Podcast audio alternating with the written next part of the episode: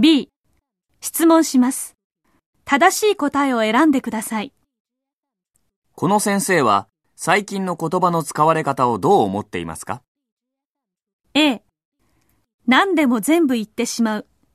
言わなければならないと考えるのは正しい。B、直接伝えるのはわかりやすいが、結婚してほしいというときは他の言葉を選んだ方がいい。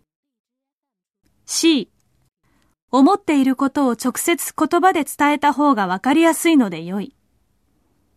D、言葉にしなくてもいいことまで言葉で伝えるのは日本語の良さがなくなるようで寂しい。